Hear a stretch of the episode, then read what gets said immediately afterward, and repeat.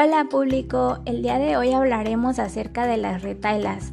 Como ya sabrán, este podcast está inclinado hacia la literatura infantil y todo su folclore, entre ellos, pues las retailas. Mm, estas también son llamadas como rimas acumulativas o encadenadas. Estos poemas que podemos hallar prácticamente en todas las recopilaciones americanas y españolas tienen una intencionalidad narrativa y en las emisiones infantiles una función lúdica. Su rasgo distintivo es formal. En cada estrofa se suele añadir un verso o un sujeto, lo que produce el efecto de encadenamiento o de acumulación, según sea el caso. Eh, les pretendo mostrar algunos de los ejemplos que son clásicos dentro de nuestro folclore eh, de nuestro país mexicano. Por ejemplo, podemos encontrar mucho en edades infantiles la de zapatito blanco, zapatito azul, dime cuántos años tienes tú que normalmente se utiliza para socializar el nombre de los compañeritos de los niños en edades preescolares o incluso en también claro en educación primaria. También nos podemos encontrar con esta otra que va más o menos así. De Tin Martín, de doping, güey.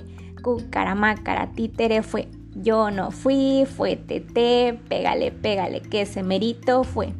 Estoy segura que en más de una ocasión han visto que utilizan esta retaila los niños al jugar y es muy interesante porque esta tiene como objetivo eh, ya sea como repartirse roles y de que sea de una manera justa, eh, dejándolo un poco al azar.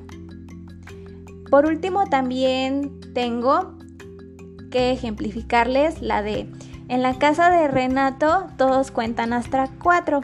Uno, dos, tres y cuatro. Todos cuentan hasta cinco en la casa de Francisco.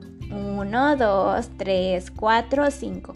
Y esta normalmente, bueno, yo la utilizaría desde mi perspectiva para pensamiento matemático, ya que su enfoque es ayudarnos a enseñar el uso del conteo. Así como esta podemos encontrar muchísimas otras, así que de verdad si eres parte de la docencia preescolar o primaria o incluso en secundaria y pretendes adaptarlo, te sugiero que vayas a buscar todas las retailas que te puedan ayudar a cumplir con ese objetivo de aprendizaje, ya que hay una gran diversidad de ellos. Espero que les haya gustado este dato acerca de las retailas y las puedas poner en práctica para favorecer el folclore infantil e incluso un aprendizaje esperado. Hasta la próxima.